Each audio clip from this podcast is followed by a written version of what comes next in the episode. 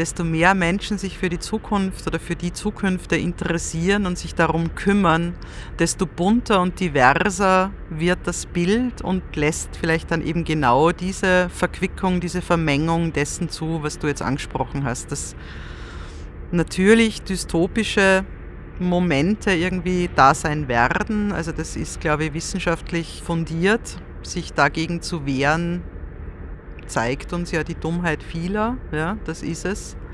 Aber das dann wiederum aufzubrechen und auch mit diesen utopischen Ideen damit reinzukommen, ich glaube, das wird dann dieses Konglomerat, der tatsächlich zulässt, da auch in irgendeiner Form mit einem bestimmten Mut oder, oder zumindest einer Neugierde und einer bestimmten Lust sich in diese Zukunft zu bewegen.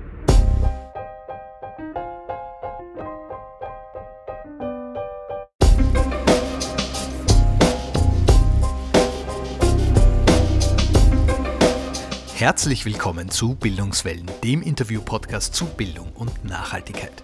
Mein Name ist Michael Schöppel und ich darf euch durch die elfte Folge unseres Podcasts führen. Wir widmen uns aktuellen Entwicklungen im Bildungsbereich, wissenschaftlichen Erkenntnissen und interessanten Perspektiven im breiten Feld der Nachhaltigkeit. Wir diskutieren mit spannenden Persönlichkeiten, was es braucht, damit eine Bildung für nachhaltige Entwicklung gelingen kann. Im Jahr 2047 ist die Umweltkatastrophe Realität. Doch die Menschheit ergibt sich nicht in ihr Schicksal und hat Pfade des Miteinander eingeschlagen, mit dem Ziel einer besseren Zukunft für alle.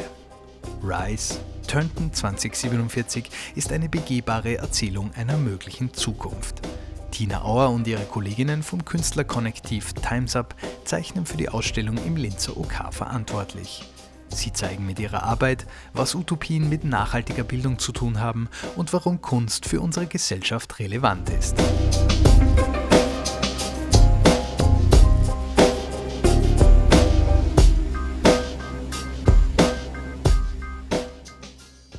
Liebe Tina, hallo, herzlich willkommen zum Podcast Bildungswellen. Vielleicht kannst du dich ganz kurz mal vorstellen und auch ein bisschen was zu eurem Künstlerkollektiv erzählen. Mein Name ist Tina Auer und ich bin Teil von diesem Künstlerkonnektiv, wie es wir ganz gern nennen, anstelle von Kollektiv. Konnektiv auch dahingehend, weil es einfach immer sehr viele verschiedene Menschen sind, die daran teilnehmen und auch zum unterschiedlichen Grad der Involvierung. Ich bin sozusagen ein, eines der Räder, den diesen Organismus Times Up mit am Leben erhält. Wir haben begonnen zu formieren 1996, das ist jetzt doch eine geraume Zeit, begannen ursprünglich mit der Idee von einem Projekt, das damals noch sehr stark, ich glaube jetzt retrospektiv der Medienkunst zuzuordnen ist und es fanden sich, ich glaube jetzt so um den, um den, ja, so in etwa fünf bis sieben Personen zusammen, die das umsetzen wollten. Und inzwischen ja dann doch einiges über 20 Jahre später, wahrscheinlich sind es inzwischen 25 Jahre später, fallen uns nach wie vor Themen ein, die uns interessieren, sind viele von uns dennoch neugierig geblieben und es gibt ausreichend Beweggründe weiterzumachen. Was macht ihr für Projekte? Wie kann ich mir eure Arbeit vorstellen?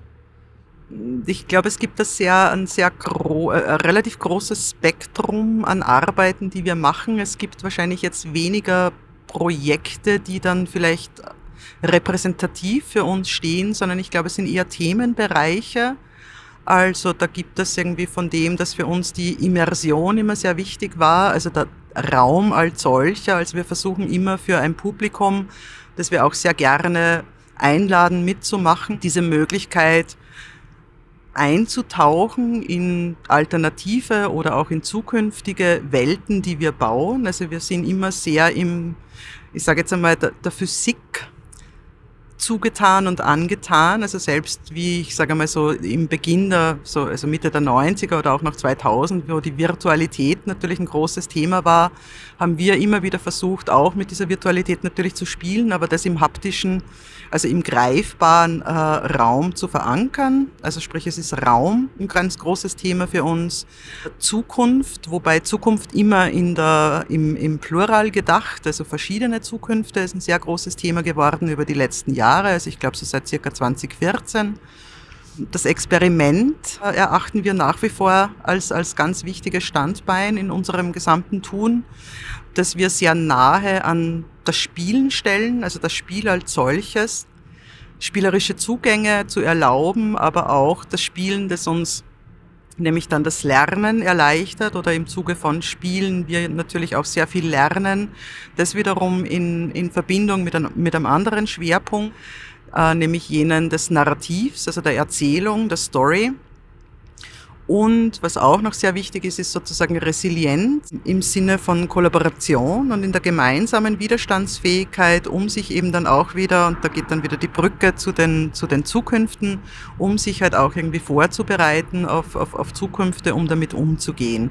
Das hat ursprünglich, glaube ich, einmal eher den Schwerpunkt gehabt, also jetzt retrospektiv betrachtet, als äh, interaktive Medieninstallationen, wo uns aber eben auch, wie vorhin erwähnt, immer sehr wichtig war, dass so, so eine immersive, so eine Ganzkörpereinnahme von einem Publikum möglich war. Und dieser Faden hat sich durchgezogen, dann auch bei dem, was wir ganz gern äh, begehbare Erzählungen nennen. Und da geht es darum, dass wir Räume, also wirklich bis zu mehreren hunderten Quadratmetern bespielen und mit, durch und über diesen Raum und mit allen Requisiten, die man vorfinden kann, die jetzt auch teilweise natürlich Medien angereichert sind, eine Geschichte erzählt, die jetzt allerdings keineswegs nonlinear platziert ist in dem Raum, sondern wir dann immer das Publikum einladen, die Geschichte auch selbst zusammen zu suchen. Also wir verwenden ganz gern die Metapher eines Detektivs, der zu einem Tatort kommt und dann halt so durch die Spuren, die er findet in dem Raum, langsam den Tathergang rekonstruiert. Und so lassen sich dann auch die Geschichten in diesen begehbaren Erzählungen rekonstruieren, aber auch immer mit einem sehr starken Augenmerk unsererseits darauf, dass wir auch einen, einen, Interpretationsspielraum zulassen. Also es geht jetzt nicht darum, dass wir als Autorinnen ja, ganz klar vorlinierte Geschichte entwickeln und die dann verkörpern. Also wir verwenden ganz gern den Begriff der Verzimmerung, also weil es ist es dann auch, es ist ganz viel Kulissenbau dabei, es ist ganze Architekturen, es ist die gesamte Ton, als auch Lichtlandschaft, um die wir uns dann kümmern innerhalb dieser Räume. Aber eben dieses Zusammenzimmern und das aber dann dem Publikum auch überlassen zu sehen, welche Aspekte der Geschichte sie zum einen finden, beziehungsweise wie sie dann auch die Wertigkeiten innerhalb der, der Geschichte legen. Bitte schön. Danke, Colin, zwei Seetang-Twister für die schnuckligen Seemänner und ein Glas Ist das dein Ernst? Alter, wir haben 2047.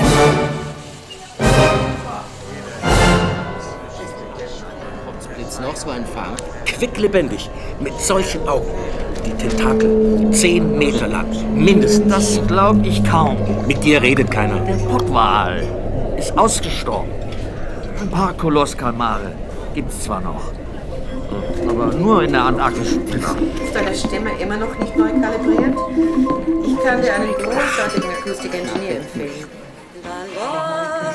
Innerhalb dieser begehbaren Erzählungen ist es halt immer wichtiger geworden, auch gesellschaftsrelevante Themen zu verhandeln. Und über diesen Zugang sozusagen wurde dann wiederum seit einigen Jahren sehr wichtig, die Idee einer Verkörperung oder einfach der Umsetzung von erfahrbaren Zukünften.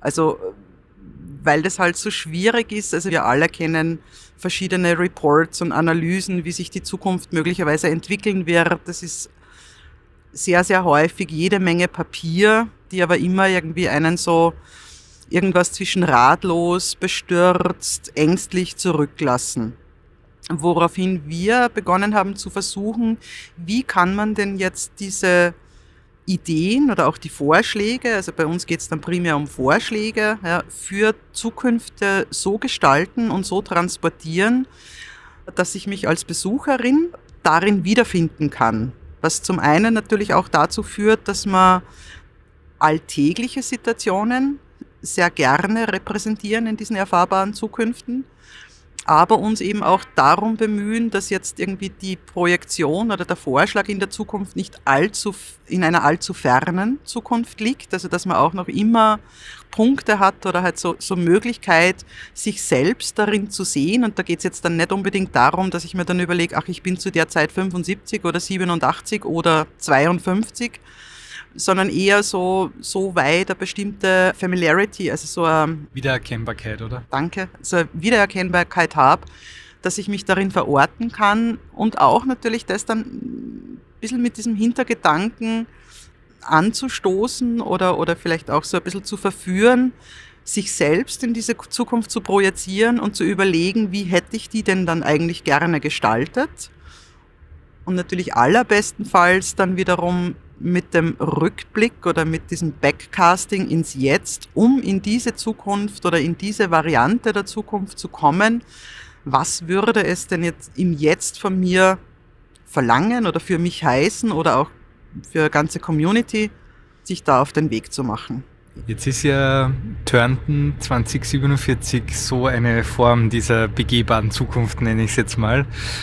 Kannst du kurz erklären, was die Besucherinnen dort dann erwarten wird oder was dann passieren wird dort? Weil ich habe gerade gesehen, ihr habt heute zusammengepackt, die Sachen, um sie ins OK zu liefern. Ja, vielleicht kannst du das ganz kurz erklären. Ja, äh, ich werde jetzt nicht ganz spezifisch das OK-Szenario beschreiben, sondern vielleicht ein bisschen übergeordnet, weil wir arbeiten an Törnten jetzt inzwischen wirklich seit 2016. Grundsätzlich eben spielt es im Jahr 2047 und wir gehen so von einer transformierten, also auch so einer, einer, einer System- als auch klimagewandelten Welt aus und haben uns dann dafür entschieden, dass wir zur Repräsentation, sozusagen zur Verzimmerung dessen eine jetzt geografisch nicht wirklich weiter verortete, aber dennoch äh, eine, eine Stadt direkt am Ozean etablieren möchten dafür oder eben haben zum einen, weil Ozeane natürlich auch immer oder, oder, oder Hafenstädte immer irgendwie auch so ein Umschlagsplatz sind, da treffen sich Menschen, also da gibt's irgendwie, da, da wird Handel betrieben, da kommt man an, da fährt man weg, da bleibt man nicht ewig. Manche Leute sind aber wirklich vor Ort und arbeiten, also sowohl die Hafenarbeiterinnen als auch irgendwie die Hafenmeisterinnen. Man hat natürlich, und das bietet sich an, kein Hafen ohne ohne Hafenkneipe, ohne Bar.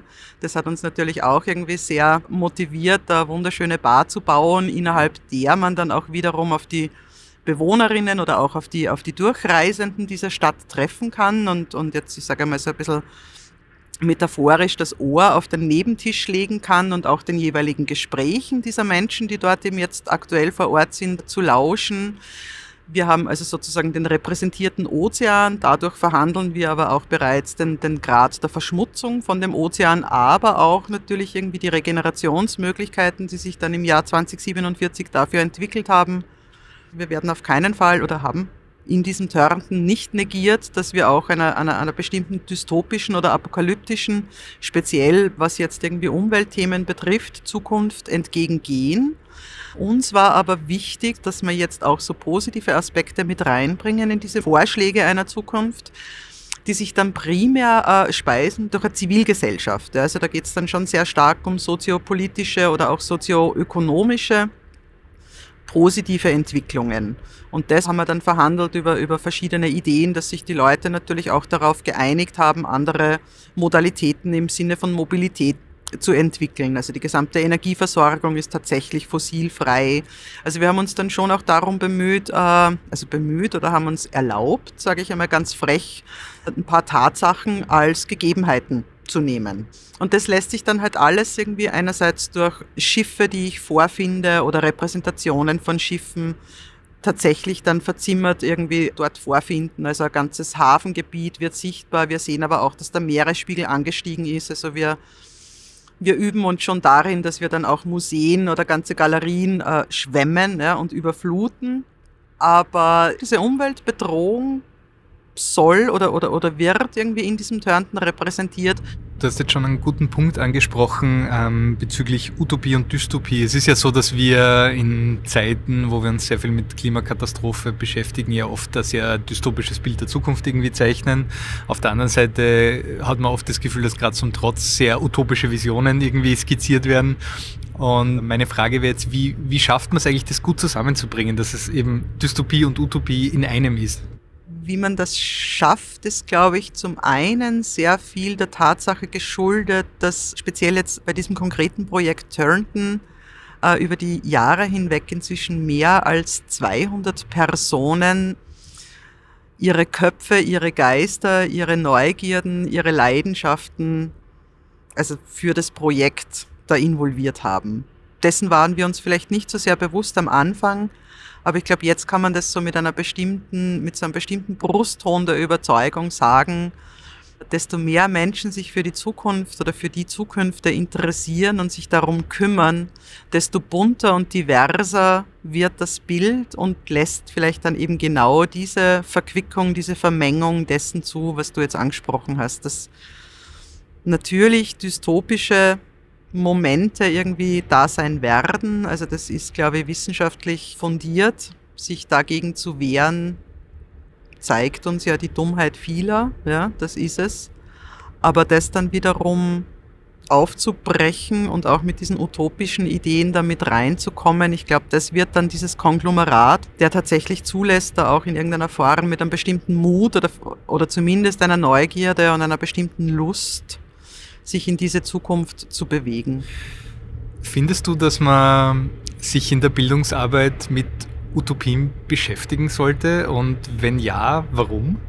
Ja, also ich glaube, die Beschäftigung mit Utopien immer natürlich mit dem, mit dem Hinweis oder auch mit diesem Wissen, dass Utopien dann in dem Moment, wo sie dogmatisch werden oder wo sie dann eben beinahe fatalistisch werden, natürlich irrsinnig schnell kippen können, was wir jetzt geschichtlich ja auch irgendwie in verschiedenen politischen Systemen immer wieder gesehen hat. Aber eben mit diesem Zusatznarrativ ist es, glaube ich, irrsinnig wichtig, sich mit Utopien zu beschäftigen oder zumindest mit der Gabe einer Vorstellungskraft.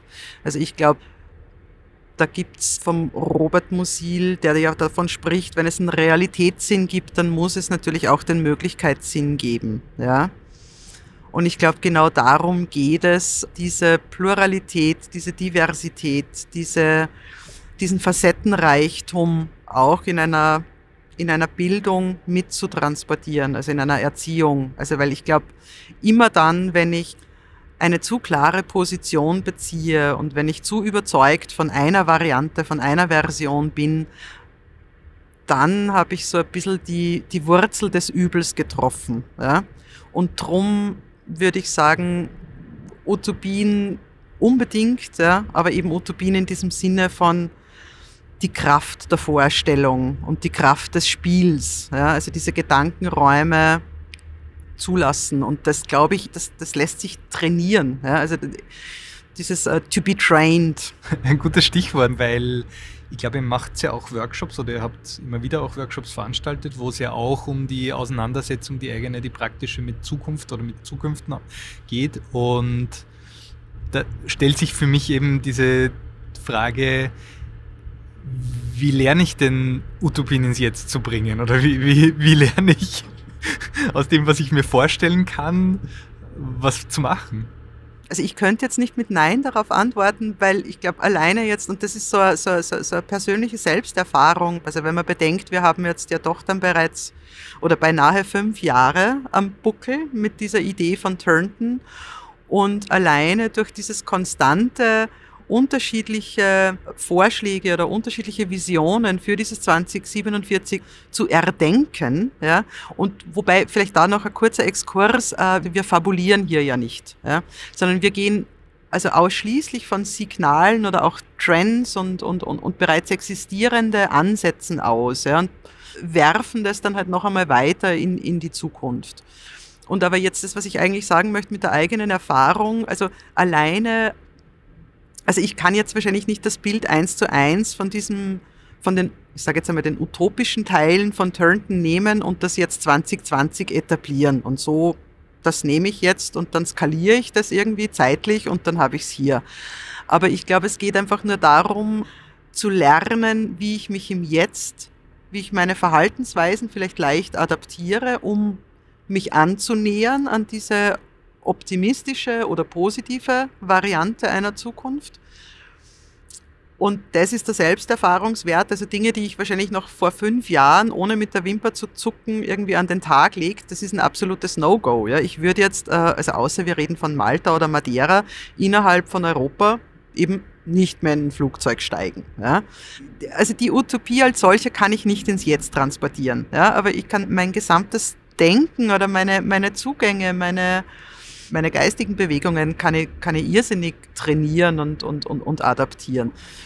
Und die andere Schachtel ist jetzt vielleicht die, also alles Future Thinking. Da geht es ja jetzt gar nicht so sehr darum, ein klares oder so ein Blueprint von einer Zukunft zu machen, ja, sondern da geht es natürlich auch sehr viel um dieses Variantendenken. Ja. Und alleine dadurch, dass ich jetzt verschiedene Möglichkeiten, Optionen, eben ja, Versionen durchdenke, bereite ich mich ja in einer bestimmten Form auch darauf vor. Auch wenn jetzt die genaue, die genaue Zukunftsvision ohnehin nie eintreten wird, die ich mir jetzt ausmale. Aber alleine durch meine Beschäftigung damit, unterschiedliche Möglichkeiten zu denken, bin ich ganz anders vorbereitet. Das ist eigentlich auch eine Form von Resilienz, oder? Natürlich. Also die Überraschungen werden geringer. Also so sehr ich Überraschungen schätze, ja, aber dieses, dieses völlige paralysiert vor einer Gegebenheit zu stehen und nicht mehr zu wissen, was man tun soll, weil es so unvorstellbar riesig ist und wir ja als Einzelpersonen überhaupt nicht mehr wissen, wo, wie ansetzen, um irgendwas zu ändern. Natürlich kann ich mich jetzt irgendwie in diese Position zurückziehen und wo ich dann sage, naja gut, solange die da oben oder weiß ich nicht, ja, irgendwelches, irgendein, irgendein Hybrid über mir, neben mir, nichts ändern, ich kann nichts machen. Jein. Ja. Das klingt jetzt nach einer sehr spezifischen Frage, aber das schließt so ein bisschen an das an.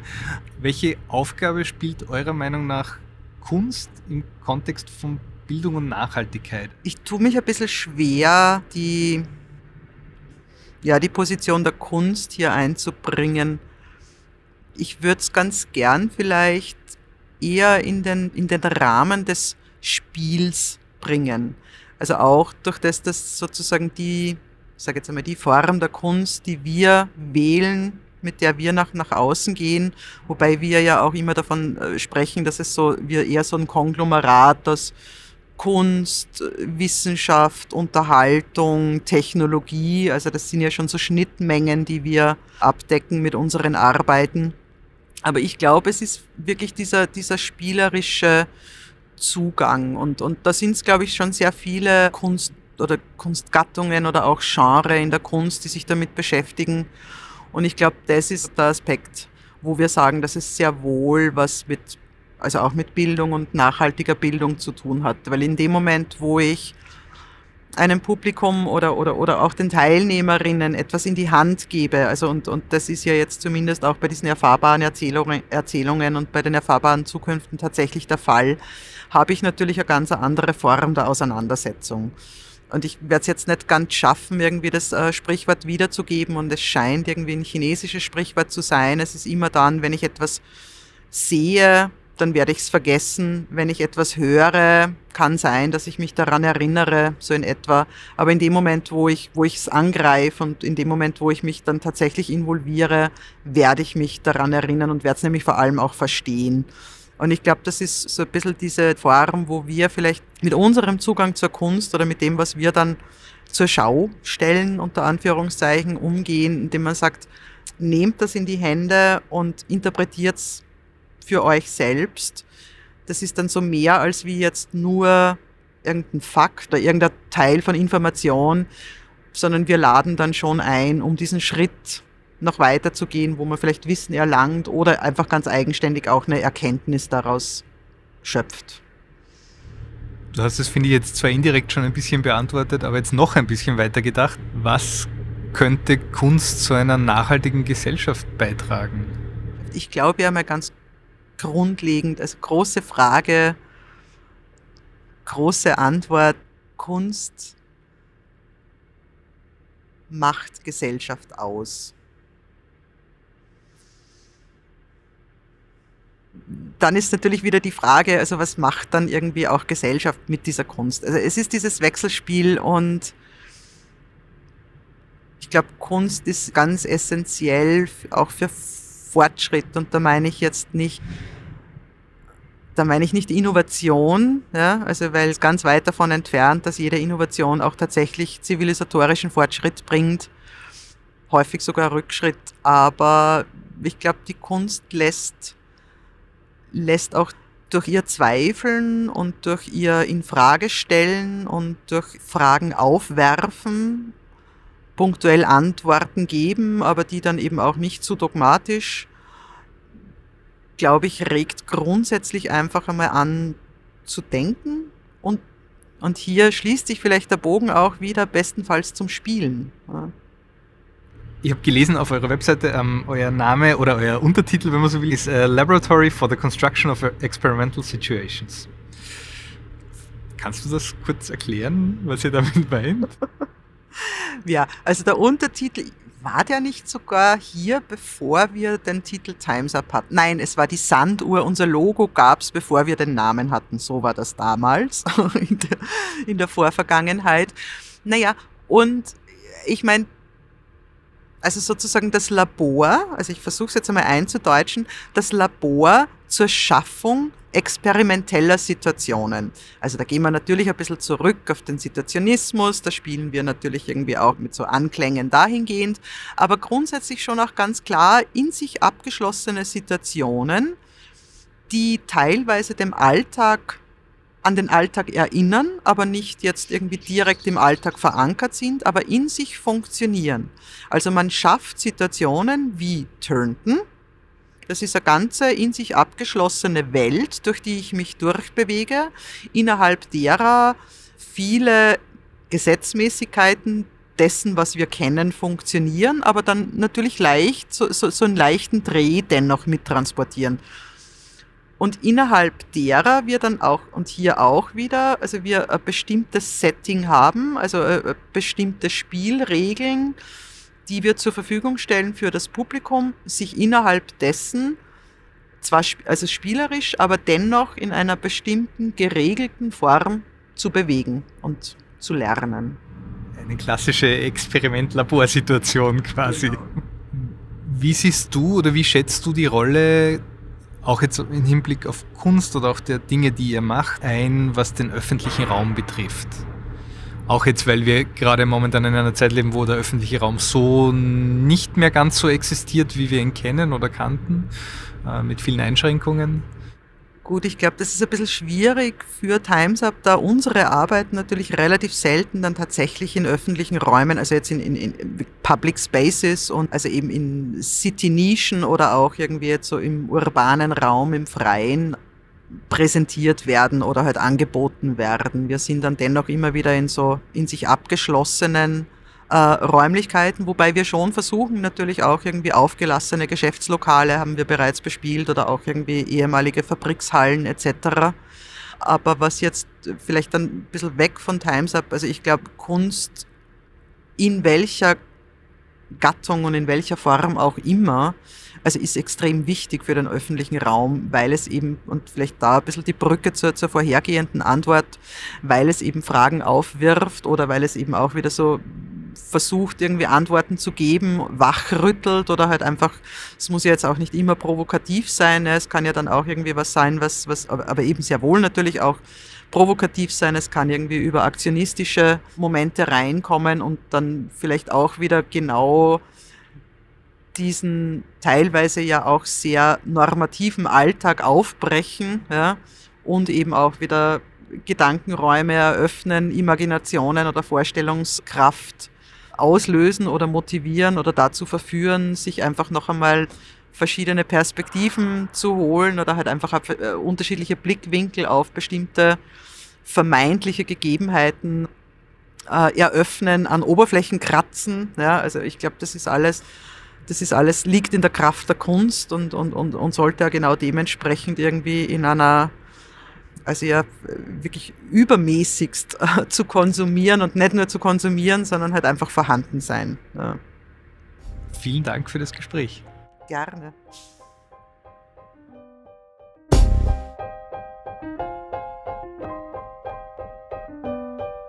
Das war unser Gespräch mit Tina Auer. Wir haben es im Frühjahr 2021 im Hafen von Linz aufgenommen. Weitere Informationen zu dieser Folge sowie die Links zur Ausstellung und zu Times Up findet ihr in den Show Notes und auf unserer Sendungsseite unter www.umweltbildung.at slash podcast.